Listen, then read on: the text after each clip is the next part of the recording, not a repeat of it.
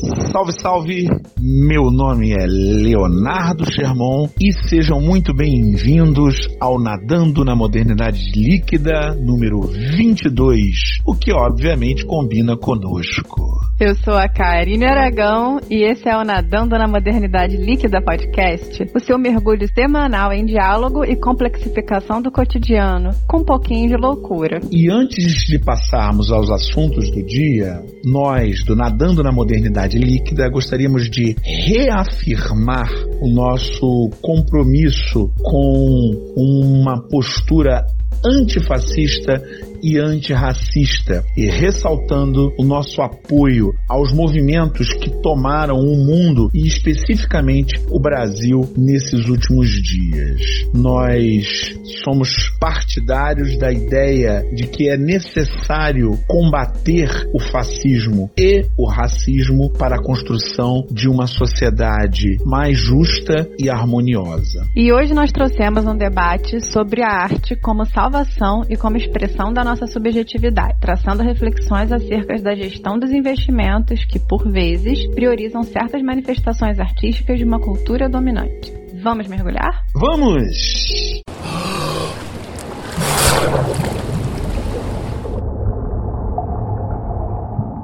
Leonardo Sherman de Sá. Podemos dizer que as primeiras manifestações artísticas datam do período paleolítico, quando se registravam experiências marcantes da vida nas paredes das cavernas.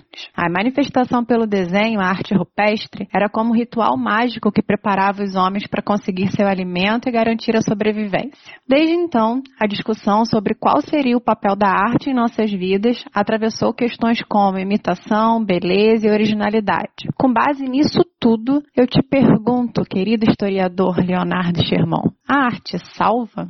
É interessante essa pergunta, que é uma fala comum que nós temos por aí, ainda mais em tempos como os nossos, em que a gente está prisioneiro de nossas próprias vidas, né?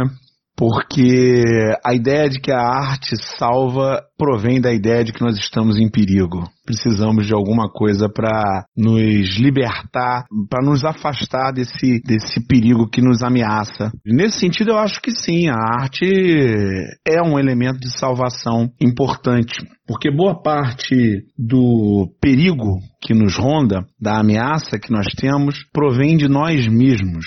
Veja agora o que a gente vive em tempos de pandemia, onde uma das grandes dificuldades que nós temos é fazer com que as pessoas compreendam a necessidade de atuar em prol da coletividade, utilizando máscaras, lavando as mãos. Não há nada que impeça a maioria das pessoas de fazer isso, senão o que está dentro da cabeça dessas pessoas. Então, os caminhos do nosso pensamento, os caminhos das nossas emoções, os nossos sentimentos, eles são fundamentais para a manutenção do nosso bem-estar e do bem-estar das pessoas que estão à nossa volta. E a arte atua exatamente na expressão dessas ideias, desses sentimentos e dessas emoções. Você falou da arte rupestre, do paleolítico. Veja que até os nossos ancestrais, eles já sentiam a necessidade de expressar com algum desenho, com alguma pintura, de maneira muito rudimentar, aquilo que ele via, aquilo que ele pensava e assim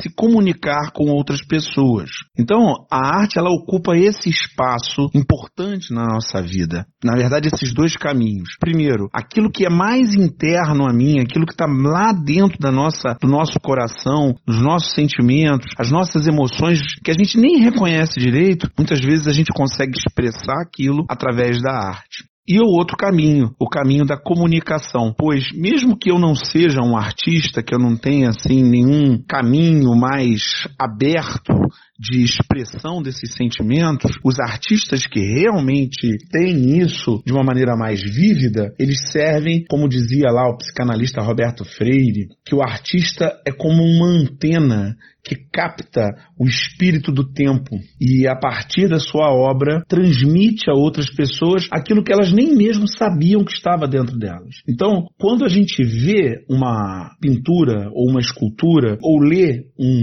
texto, ou vê um filme, qualquer expressão artística que a gente conheça, a gente está ali entrando num processo de comunicação com o que há de mais íntimo das pessoas. E o mais interessante é que ela é uma comunicação atemporal.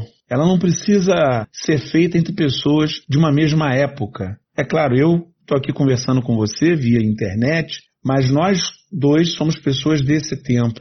Entretanto, eu posso também conversar com Michelangelo. Basta eu entrar na Capela Sistina, que eu estou ali em diálogo com alguém que viveu há 500 anos. Então, quando eu pego lá e leio o Pneumotórax do Manuel Bandeira, eu sinto a dor que ele sentia. Eu me comunico diretamente com ele. Então essa é a beleza da arte, a comunicação. E essa perspectiva atemporal que você trouxe me remete a um hábito que às vezes a gente tem de tentar explicar várias coisas da nossa vida a partir da tragédia grega, né? Eu não sei se acontece com você, mas assim, o mito de Édipo parece o mais atemporal da vida. Tudo que você acontece na sua vida, você fala, olha, no, o mito de Édipo explica isso. Aí você vai contar a história, né? Freud usava pra caramba a ideia do, do mito de Édipo, mas é essa perspectiva. A tragédia grega explica as coisas que acontecem na nossa vida em 2020, né? Parece um texto super atemporal. Isso acontece, eu imagino, porque a gente é que dá o sentido para as coisas. E isso é interessante na arte também. A arte não comunica com todo mundo o tempo todo. Por várias razões. O primeiro ponto é que a arte é um elemento cultural. A cultura é aquele pensamento compartilhado em uma determinada sociedade. Então é óbvio que os códigos de uma determinada sociedade não são os mesmos dos de outra sociedade, ainda que a gente venha progressivamente tendo essa planificação dos códigos das sociedades em função da globalização. De fato, os códigos são diferentes dependendo do grupo que você pertença pode acontecer e frequentemente acontece da gente entrar em contato com uma determinada expressão artística que a gente não compreende direito e que é necessário que a gente entenda mais daquilo que a pessoa está falando para poder compreender os significados profundos daquela obra de arte. A dificuldade de entendimento de expressões artísticas provém muito, muitas vezes da dificuldade do entendimento dos códigos de linguagem presentes numa determinada cultura. Então é necessário ser fluente. A gente tem que lembrar que a arte é uma linguagem. Quando a gente tem a divisão das áreas de conhecimento na nossa estrutura educacional no Brasil, por exemplo, que gera o Enem, né, no ensino médio, a educação artística como disciplina, está dentro da área de linguagens. E isso nos leva a um, uma outra questão, que também é importante. Obviamente, na nossa sociedade existem grupos dominantes e grupos dominados. E a cultura é um elemento relacionado a uma determinada sociedade e muitas vezes a um determinado grupo. O grupo dominante tende a colocar como cultura predominante a sua cultura e desprezar a cultura dos grupos dominados. E o que acaba acontecendo é uma certa confusão. Em função da hiperexposição e da presença muito forte da cultura dos grupos dominantes, a quantidade acaba sendo confundida com qualidade e isso acaba levando a uma certa hierarquização cultural e, por conseguinte, uma hierarquização da arte. Em outras palavras, muitas vezes a gente entra em contato com algum elemento, alguma expressão artística de um grupo dominado e tende a não perceber aquilo como válido, aquilo como importante, mesmo que façamos parte daquele grupo. A gente tende a ver a existência de uma alta cultura de expressões artísticas realmente importantes e de outras que não são tão relevantes assim quando as expressões artísticas elas são códigos de linguagem das diferentes culturas. E para a gente entender as diferentes culturas, a gente vai ter que entrar em contato com essas expressões artísticas porque a arte, essa arte, sobretudo essa que é predominante, que é mais poderosa, que está ligada aos grupos mais poderosos da nossa sociedade, ela acaba se traduzindo num certo valor econômico, que acaba sendo apropriada pelas empresas e transformada em produto, gerando esse fenômeno dos nossos tempos, que é o produto artístico, o produto cultural. Você pontuando a questão da hierarquização da arte agora, me veio à mente o quanto as poesias de Islã, que são batalhas de poesia falada, trouxeram de verdade a intensidade da luta contra o racismo diante daquela imagem brutal dessa semana do policial com o joelho em cima do pescoço do George Floyd. Né, que tanto circulou e que tanto deixou a gente com aquela sensação de eu quero ir para Passárgada correndo. Engraçado como eu, eu vejo que nenhum poema parnasiano transmitiria com intensidade a nossa indignação contra o racismo, quanto foi capaz de produzir essa, essas poesias de slam que foram tão divulgadas na internet, no IGTV, no Instagram e trouxeram essa, essa sensação mesmo, essa vontade de lutar contra o racismo. Nesse sentido, houve até uma diferença nesses muitos protestos que aconteceram nos Estados Unidos em relação aos que aconteceram em outras épocas. Quando explodiu a onda de protestos na década de 90 na Califórnia, em função da morte de um homem negro por conta de um grupo de policiais brancos, as pessoas que estavam na rua naquela ocasião eram na totalidade negras. E dessa vez, pela primeira vez, assim, que eu me lembre, havia um número pequeno, é claro, mas bastante expressivo de pessoas brancas. Claro, era um movimento predominantemente negro, mas pela primeira vez havia pessoas brancas em, em alguns lugares. E talvez isso se deva a elementos da cultura dos nossos dias. Recentemente fez sucesso a série na Netflix Olhos que Condenam, sobre o caso real dos cinco rapazes do Central Park. Um elemento cultural que trouxe uma discussão muito forte que já ia ao encontro do movimento Black Lives Matter esses elementos culturais, eles vão reforçar uma posição que já era defendida pela Angela Davis há algum tempo. Não basta não ser racista, é necessário ser antirracista. E aí vem esse tipo de evento, de certa maneira, corroborar. Porque aquela sociedade não pode ser uma sociedade harmônica enquanto o racismo não seja destruído. Então é necessário ser antirracista e não apenas não racista. A cultura tem tudo a ver com isso e, obviamente, as manifestações artísticas dentro desse traço cultural, elas são fundamentais também. Mas e você, Karine Aragão? A arte salva? Eu acredito sim que a arte salva. Talvez não de um modo imediatista, talvez não com respostas fáceis, mas certamente a arte nos salva do, do embrutecimento do mundo. E essa essa questão me faz voltar lá em 2005, quando eu entrei na faculdade de letras e as discussões do primeiro período eram aquelas assim, né, para desconcertar qualquer calouro. O que, que é arte, o que, que é literatura e quais seriam as funções da arte e da literatura.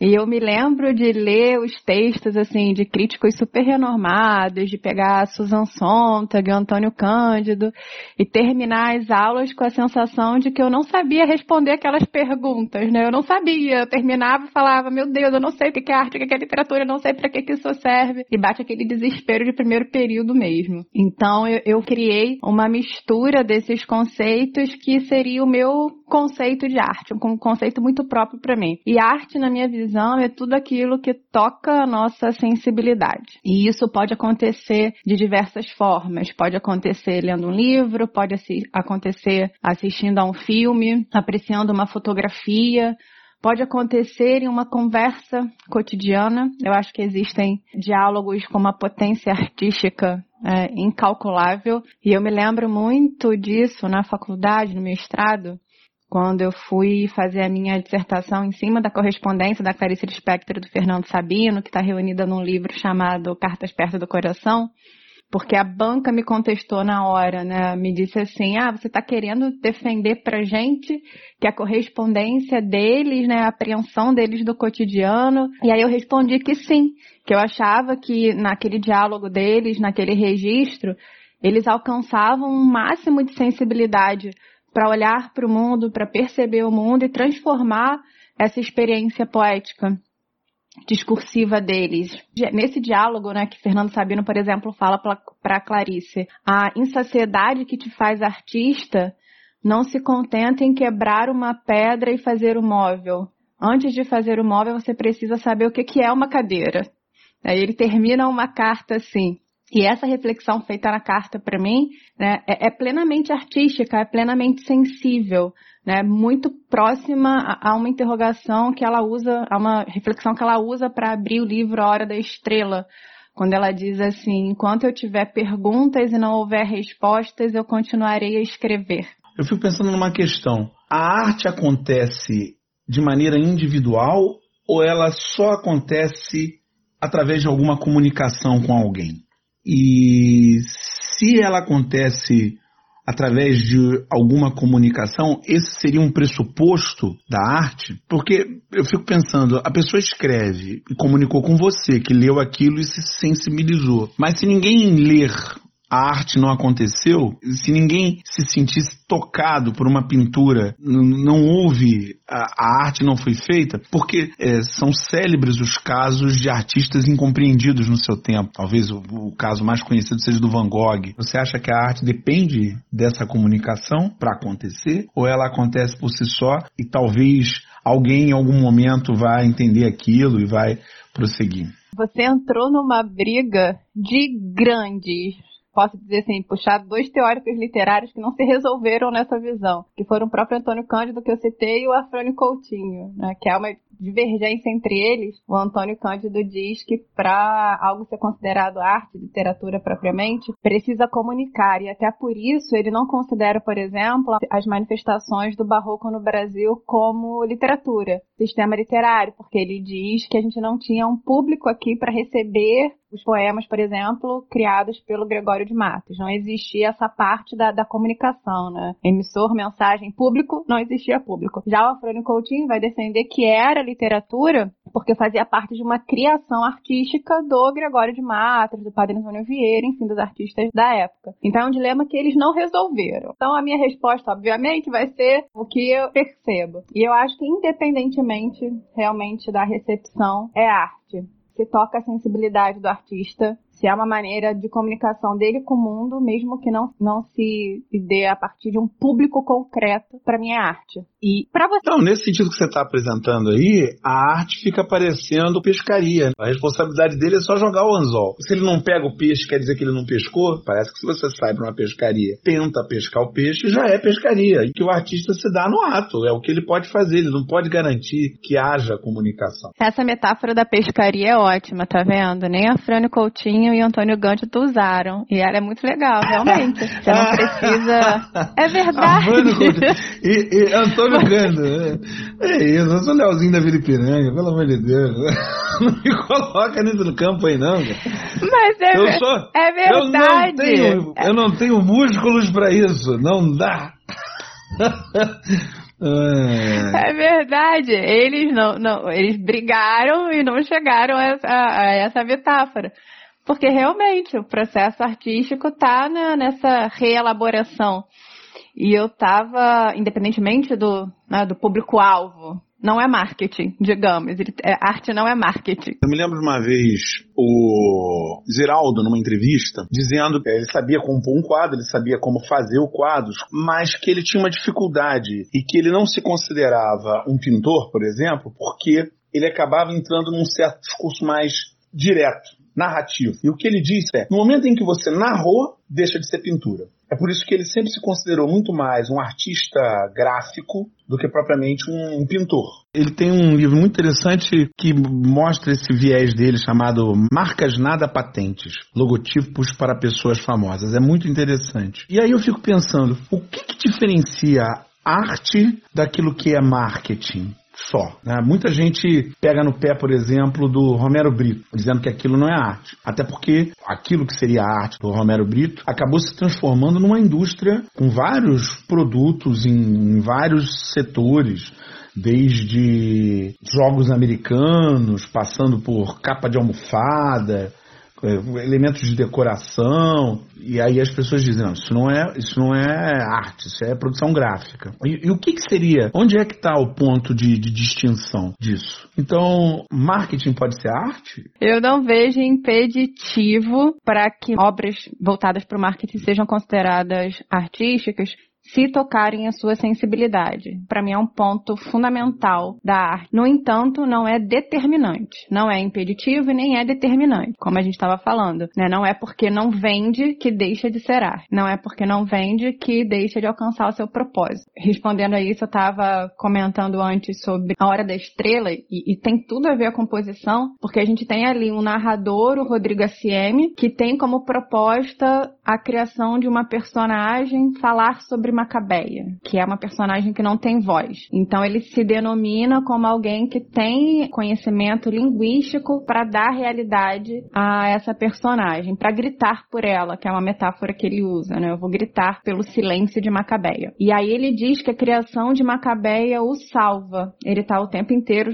pontuando isso. Criar Macabeia me salva. E não criar Macabeia para apresentar, para vender esse livro, mas criar Macabeia para dar a ela uma existência nessa sociedade. Então vai muito ao encontro do que a gente estava falando, né? Essa redenção por dar voz a uma questão dele, a uma, um olhar sensível dele sobre o mundo, né? independentemente se ele vai estar tá na, na prateleira das livrarias ou não. Então, para mim, a arte, sim, a arte salva, né? porque desperta a sensibilidade e, e despertando a nossa sensibilidade nos torna mais humanos. E é por sermos humanos que nós vamos recusando a barbárie, é por sermos humanos que nós valorizamos os nossos afetos, né? Esse é o caminho do Rodrigo S.M. no livro Na Hora da Estrela, é um caminho de humanização da Macabeia e dele também. É por sermos humanos que nós não assumimos a violência como forma de vida. E essa minha visão, eu acho que pode ir, de repente, de encontro ao que a gente ouviu tanto falar essa semana com o caso de George Floyd, que a gente comentou acima, é, que as pessoas vieram no discurso dizendo, ah, ruim ruim da humanidade é o próprio humano. Né? Essa era a visão. O ruim do mundo são as pessoas.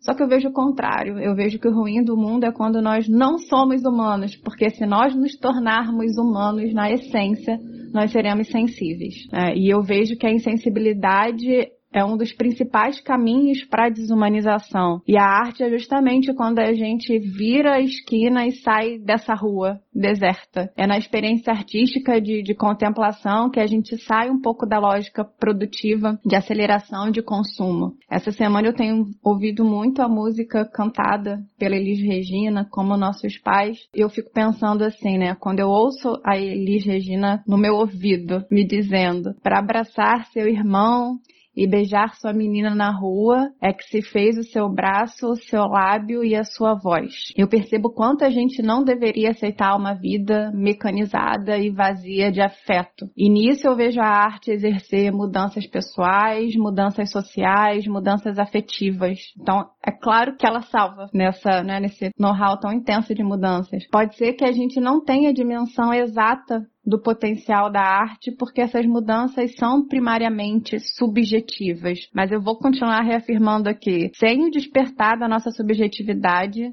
não a prática social que isso sustém. Pelo menos é como eu vejo, né? Quando o Edgar Morin, que é um estudioso, filósofo francês, educador, escreve um livro que eu indicaria super, principalmente nesse momento de pandemia, Como Sobreviver à Crueldade do Mundo. O título já é maravilhoso. A aposta dele é justamente essa, né? A vida tem seu lado prosaico, que é feito de atividades utilitárias, e tem o seu lado poético, feito de experiências subjetivas.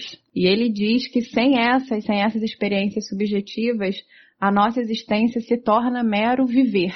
Né? E do mero viver para a desumanização é um estalo. Como que a gente sai disso? experiências sensíveis, experiências artísticas. Eu estava pensando sobre essa sua defesa da arte como o elemento que grita a nossa humanidade. E estou lembrando de um texto muito bonito da Sinara Menezes, em que ela trata da relação entre os sambas de Nelson Cavaquinho e a dor experienciada por ele durante a gripe espanhola. O Nelson Cavaquinho era muito novo na época da gripe espanhola, ele tinha sete, oito anos. E num documentário, ele fala para o documentarista, Leon Risman, que ele lembra das mortes, lembra que a família toda dele teve isso, lembra dos caminhões que recolhiam corpos na cidade do Rio de Janeiro. E o Nelson Cavaquinho virou um sambista da dor.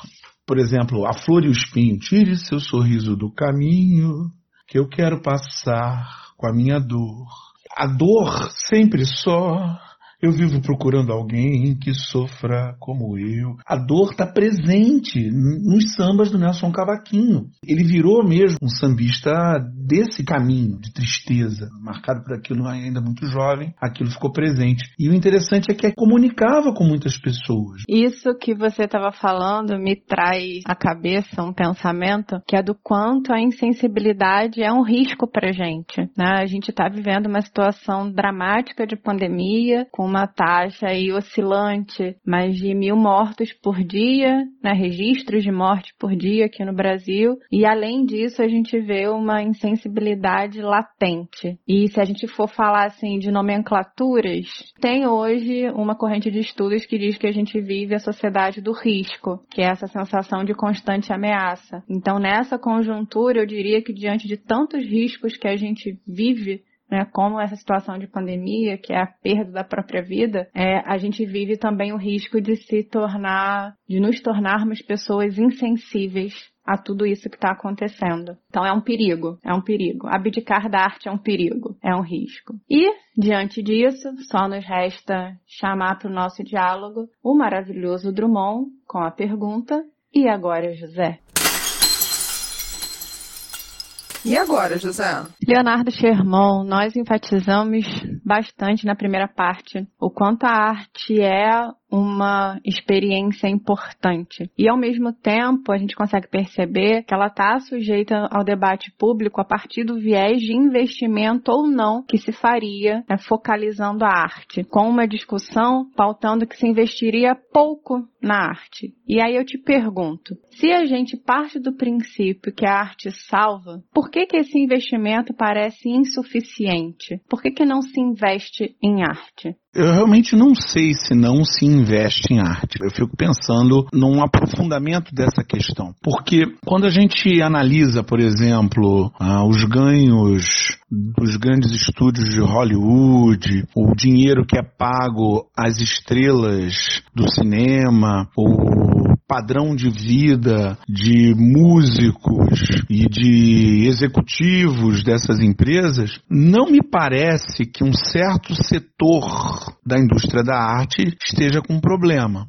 Fica parecendo que existe sim algum investimento em arte. Grandes galerias do mundo, com obras de arte sendo leiloadas a um preço exorbitante, teatros da Broadway com ingressos esgotados muita antecedência, as filas no Louvre. Existe dinheiro para a arte. O problema não é exatamente o financiamento da arte em si, mas qual arte está sendo financiada. A distribuição desses recursos. Porque grandes sucessos de bilheteria, artistas hiper famosos da música ganham milhões, enquanto toda uma massa de artistas fica à míngua. Ou seja, o problema da distribuição dos recursos na arte é o problema da distribuição dos recursos na sociedade. E isso se a gente pensar só nos artistas, porque na verdade não são os artistas que ganham a maior parte desses recursos, mas os executivos das empresas onde eles estão alocados. Um executivo de um estúdio desse ganha muito mais, mas muito mais do que um ator de Hollywood, não dá nem para comparar. Essa é uma questão. E isso traz o problema da falta de financiamento. O grupo dominante tem a cultura dominante e vai favorecer nos seus investimentos exatamente expressões artísticas que falam aquilo que eles querem dizer. Então, um filme que retome um conceito que seja importante para esses grupos vai receber investimento. Uma obra de arte de qualquer caminho que seja interessante para aquele determinado grupo vai receber investimento. E aqueles que não estão dentro desse círculo, aqueles que não estão dentro desse grupo, vão ter muito mais dificuldades de obter esse mesmo investimento. Mesmo quando a gente trata de investimento público, pois essa lei que nós temos de financiamento da cultura, que é fundamental, a lei Rouanet, muitas vezes a decisão sobre onde alocar os recursos passa pela empresa. E a empresa, obviamente, não vai alocar recursos naquilo que não interessa a ela. Os grupos e artistas, os coletivos de artistas que são da periferia, que não estão nos, nos círculos mais importantes, que não têm ali um contato direto com quem financia a arte, eles vão ter muito mais dificuldade. Agora, a internet veio para ajudar, de certa maneira, esse financiamento. A gente percebe agora a existência de muitas vaquinhas virtuais, de financiamento dos artistas e de suas obras o grande elemento equalizador dessas diferenças deveria ser o Estado. Quando a gente fala que a arte salva, a gente pode colocar por um outro caminho também. Aqui em Niterói nós temos um projeto muito importante que funciona numa comunidade chamada Grota do Surucucu e que foi criada a Orquestra de Cordas da Grota em 1995. Então, vários jovens e adolescentes da comunidade vão a esse projeto e aprendem a tocar algum instrumento, violino, flauta, violoncelo, viola, vão aprendendo a trabalhar com esses instrumentos e isso acaba ampliando os horizontes desses adolescentes e desses jovens. Muitos deles viraram músicos, a gente os vê aqui em espetáculos na cidade. E outros não viraram músicos, mas em qualquer área que você vai percorrer, ter o conhecimento de música, ter o conhecimento de arte, vai aumentar o seu repertório sociocultural. Um projeto desse, que já tem 25 anos de funcionamento, que conta com mais de 200 alunos hoje aprendendo vários instrumentos, é claro, vai precisar de apoio. Se a gente olha a página do Espaço Cultural da Grota e observa lá os parceiros que eles têm, vai ver logo de cara tá lá a Prefeitura de Niterói, a Lei de Incentivo à Cultura. Depois a Unirio, que é uma universidade federal aqui do Rio de Janeiro. Além disso, o Banco do Brasil. Então, sem o Estado não funciona. Fica muito difícil. Então, o que o Estado pode fazer é patrocinar a arte de quem não está dentro desses círculos de patrocínio por dois motivos. O primeiro é o desenvolvimento da expressão artística, ele deveria ser incentivado para todas as pessoas e não só para pessoas de classe média ou das classes mais abastadas. Toda criança, todo adolescente deveria ter a oportunidade de entrar em contato com pessoas que entendem disso, educadores artísticos que realmente conhecem esse processo, um instrumento musical, um pouco de tinta telas e que pudesse fazer com que a pessoa explorasse essas emoções e esses sentimentos que tem dentro dela. A arte deveria estar de maneira sistematizada ao alcance de todos. Um filho de classe média que tem alguma propensão artística, ele muito provavelmente vai ser colocado junto a alguém que entende daquilo. Vai ser colocado numa oficina de redação, numa aula de pintura, vai ser levado a explorar aquele elemento. E é preciso que se faça isso para todas as pessoas. É importante que cada um de nós tenha acesso a esses códigos e essas linguagens próprios da expressão artística e que possa produzir de acordo com as suas características do seu lugar, da sua área, da sua comunidade. E segundo, porque a gente nunca sabe onde vai aparecer o próximo Vila Lobos, a próxima Chiquinha Gonzaga, um novo Pixinguinha, o próximo Di Cavalcante, a próxima Clarice Lispector. A gente não faz ideia de onde isso vai surgir, onde vai aparecer uma pessoa dessa. Seria importante a gente dar espaço e voz para todos esses grupos que são marginalizados e que mesmo assim estão produzindo cultura através daquilo que é disponível na comunidade e talvez disponibilizando outras ferramentas, aquela cultura que já é produzida na comunidade, ela possa chegar a mais lugares e essa expressão se tornar uma expressão mais abrangente e atingindo mais pessoas. E você, Karina Aragão, o que você acha? Por que, que você acha que o financiamento da arte é tão restrito? Na semana passada a gente falou bastante sobre como a negação da ciência é sujeita a interesses políticos para atingir determinados fins. E com a arte eu vejo que acontece um caminho muito parecido. Eu vejo que a gente pode coordenar essa pergunta, por exemplo, algumas outras que vão seguindo o mesmo princípio, né, como você fez. A quem interessa uma população embrutecida? E quais seriam as consequências sociais do não desenvolvimento da nossa sensibilidade e da expansão da nossa visão, como você trouxe, por exemplo, nesse projeto é, que acontece na grota, como você explicou, não necessariamente todos se tornarão músicos, mas a música é um auxiliar para expandir a capacidade crítica deles, a visão de mundo deles. Né? Então, a quem interessa não expandir essa capacidade de mundo, essas possibilidades que a arte cria. E aí, quando eu reflito sobre isso, a minha resposta é totalmente influenciada por Paulo Freire. Eu vejo que o investimento em arte capacitaria a população, desenvolveria o pensamento crítico, expandiria o campo de visão e de desejos de saber o que, é possível fora daquela realidade concreta. E isso não é interessante para gestões públicas que procurem manter o status quo de exploração, de dominação e de aniquilamento das subjetividades, né? Essa palavra está muito importante para mim hoje, a questão da, da subjetividade. E investir em arte é investir numa população pensante. E pensar é uma prática proibida para estruturas alienantes, como a gente pode ver lá no livro no 1984 do George Orwell, né? Um dos principais problemas e das principais proibições é pensar. Pensar é altamente proibido. Então, quanto a pensar pode ser perigoso investir em arte não é imediatismo, não é contratar, por exemplo, de dois em dois anos um ônibus para levar os alunos até a Bienal do Livro e fazer com que eles comprem o livro. Isso é igual a plantar uma árvore e se autodenominar o salvador do ambiente. São atitudes pontuais demais para a gente considerar uma real mudança. Investir em arte seria proporcionar uma experimentação artística contínua e pautada na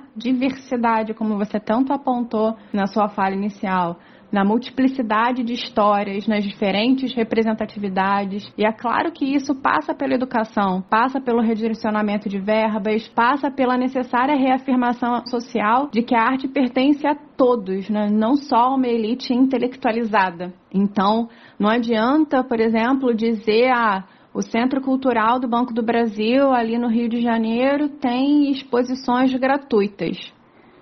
Isso é uma fala. Mas será que todas as pessoas recebem o mesmo estímulo educacional e artístico para viverem esses espaços? Será que elas se sentem pertencentes a esses espaços artísticos? Então a gente percebe que, que investir em arte é muito mais né, do que é, é uma medida imediatista. A gente precisa, talvez, ultrapassar essa visão superficial sobre a sociedade para entender o quanto a gente está valorizando e investindo na arte. E um fator extremamente importante, principalmente nesses tempos de, polarizações falsas, faliciosas, né, é a gente se desfazer dessa visão que investir em arte, por exemplo, significa tirar dinheiro da saúde, que é uma, né, uma visão que eu já em conversas com amigos, precisei rebater. Quando eu defendo tanto investimento em arte, eu ouço. Ah, mas está querendo dizer que a arte é mais importante que saúde? Não, eu não estou querendo dizer isso. Eu estou querendo dizer que a gente precisa de planejamento para que tudo possa receber um investimento plausível. Isso parece um pouco com aquela pirâmide de Maslow, que diz que a gente só se preocupa com expressões artísticas e questões filosóficas se as questões de base já estão resolvidas, se as questões relacionadas à sobrevivência já estão equacionadas. Talvez isso seja em parte verdade. É muito mais fácil pensar na existência e, e, e se aprofundar nos próprios, próprios sentimentos se as nossas contas estão pagas. Mas isso não é totalmente verdade. Porque fica parecendo que a pessoa não tem subjetividade se as questões objetivas não estão resolvidas. E isso cria um desequilíbrio absurdo. Mas é fácil perceber que por pior que esteja a situação, as pessoas continuam carregando as suas subjetividades e que essas coisas elas não andam em separado. E não precisa ser, ah, não, primeiro se resolve isso para depois se fazer aquilo. Não, tem que fazer tudo. Até porque a arte é um elemento fundamental de um ponto básico da saúde, que é a saúde mental. Hoje a gente percebe cada vez mais que a saúde mental tem um papel fundamental no nosso bem-estar em longo prazo e até mesmo em questões pontuais. A arte pode ajudar muito a nossa saúde mental. Isso aqui no Brasil já foi mais do que utilizado e pensado desde Nise da Silveira. Exatamente, a visão da Nise da Silveira ia exatamente nesse caminho. Trabalhar uma forma de tratamento com os pacientes que passasse pela arte, né, pela criação artística, pela contemplação artística e pelo estímulo aos afetos. Então a gente, é, até de acordo com o que você falou, a gente volta àquela visão, né? A quem interessa dizer que a arte pertence só a uma camada da população? E até que ponto a gente está é, realmente cumprindo uma premissa constitucional do direito à arte?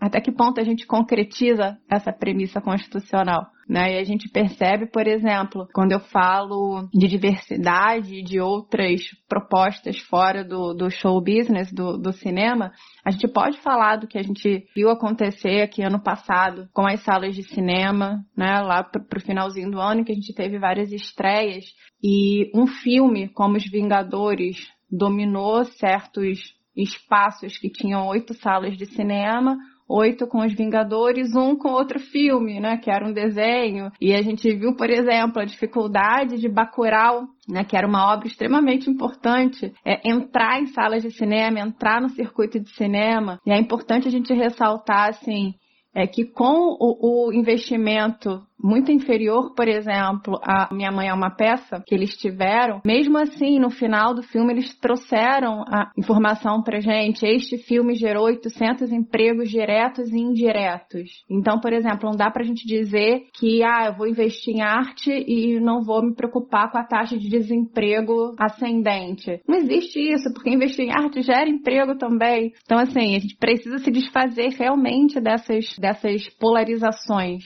A questão é planejamento. Investir em arte é extremamente importante. E aí eu volto a uma pergunta que eu acho central para deixar para os nossos ouvintes também. A quem interessa uma população embrutecida? A quem interessa uma população sem subjetividade? Acho que a gente precisa pensar bastante nessa esfera. E exatamente porque existem pessoas que querem uma população embrutecida, é importante que nesse momento de pandemia, nesse momento de quarentena, em que muitos dos espaços em que os artistas se apresentavam expunham as suas obras, obras se colocavam na sociedade para conseguir o seu ganha-pão estão fechados, é importante que nós participemos. Quem tem condição, é importante que financie um artista, tente participar de alguma dessas vaquinhas virtuais, tente doar algum dinheiro. É, se você está aí consumindo arte, lembre-se que aquele artista ali hoje não tem aonde conseguir o seu ganha-pão. Sobretudo os artistas menores, os artistas locais, os artistas do seu bairro do, da sua cidade. Essas pessoas hoje não têm onde se apresentar, não têm onde expor, não têm como fazer o seu trabalho é, da maneira mais usual. Então, aquelas pessoas que têm condição e que poderiam ajudar, deveriam ajudar para permitir que esse artista continue produzindo. Percebam, ouvintes, que hoje a gente deixou mais perguntas em aberto do que demos respostas, mas isso é porque a gente adora dialogar com vocês. E justamente por isso nós vamos para as nossas mensagens na garrafa. O primeiro agradecimento que eu queria fazer é em relação às pessoas que responderam à enquete que eu fiz lá no meu Instagram pessoal, em relação ao nosso episódio da semana passada, por que as pessoas negam a ciência. E aí eu perguntava se elas realmente procuram especialistas da área quando querem uma informação, se elas elegem heróis para não precisarem pensar, se elas se sentem perdidas em relação a tanta informação que a gente recebe diariamente. Eu achei muito bacana. A gente teve uma porcentagem bem alta de pessoas dizendo que realmente se preocupam em procurarem especialistas quando querem saber alguma determinada informação. E a gente teve também um número menor, mas eu acho que é importante considerar nesse quadro, de pessoas que confessaram uma certa dificuldade diante de tantas informações. E eu quero agradecer bastante essa disponibilidade de vocês responderem as enquetes, gente. Muito obrigada. No episódio 21, porque as pessoas negam a ciência, nós recebemos uma mensagem do Renato de Mello. Ele diz assim: Tudo bem, Leonardo e Karine? Achei o último tema do podcast muito bom. Assisti o podcast e concordo que hoje em dia ocorre uma proliferação de ideias descabidas. Muitas pessoas se auto-intitulam influenciadores, gurus, estudiosos, coach mestres acabam negando o status quo de forma irresponsável e sem qualquer argumento plausível, talvez movidos por carência, modismo, necessidade de autoafirmação, prepotência, mau caratismo. Complicado entender o motivo. Não encontram voz e credibilidade entre o público especializado ou mais esclarecido, uma vez que geralmente seguem ideias comprovadamente ultrapassadas ou sem nenhum estudo plausível. Com isso, utilizam-se de sua popularidade ou quantidade de seguidores numa rede social para atingir um público que não vai exigir o longo caminho percorrido por pesquisas sérias ou uma formação acadêmica. O palpiteiro ganhou status de gênio incompreendido. Eu adorei essa frase. Muito obrigado, Renato, pela sua mensagem. Um abraço para você. Próximo agradecimento vai para o Bernardo Santos, que mandou uma mensagem para gente ressaltando o quanto estamos em tempos em que especialistas, com muitas aspas, prepotentes têm surgido no cenário público. E realmente, gente, tomemos cuidados com esses palpiteiros e especialistas com muitas aspas. E se você desejar continuar conversando com a gente sobre isso, pode nos contactar nas nossas redes pessoais, Karine Aragão Escritora, Léo Sherman, na rede do canal, nosso Instagram é NML Podcast, o nosso Twitter na Líquida, nosso YouTube e Facebook Nadando na Modernidade Líquida. E você que ouve o nosso podcast, podcast, por favor, siga-nos na plataforma que você escolheu para nos ouvir. É muito importante para a divulgação do nosso trabalho. Valeu, galera. Achatem a curva, fiquem em casa e até semana que vem. Tchau, gente. Um beijo no coração de todos vocês. Até semana que vem.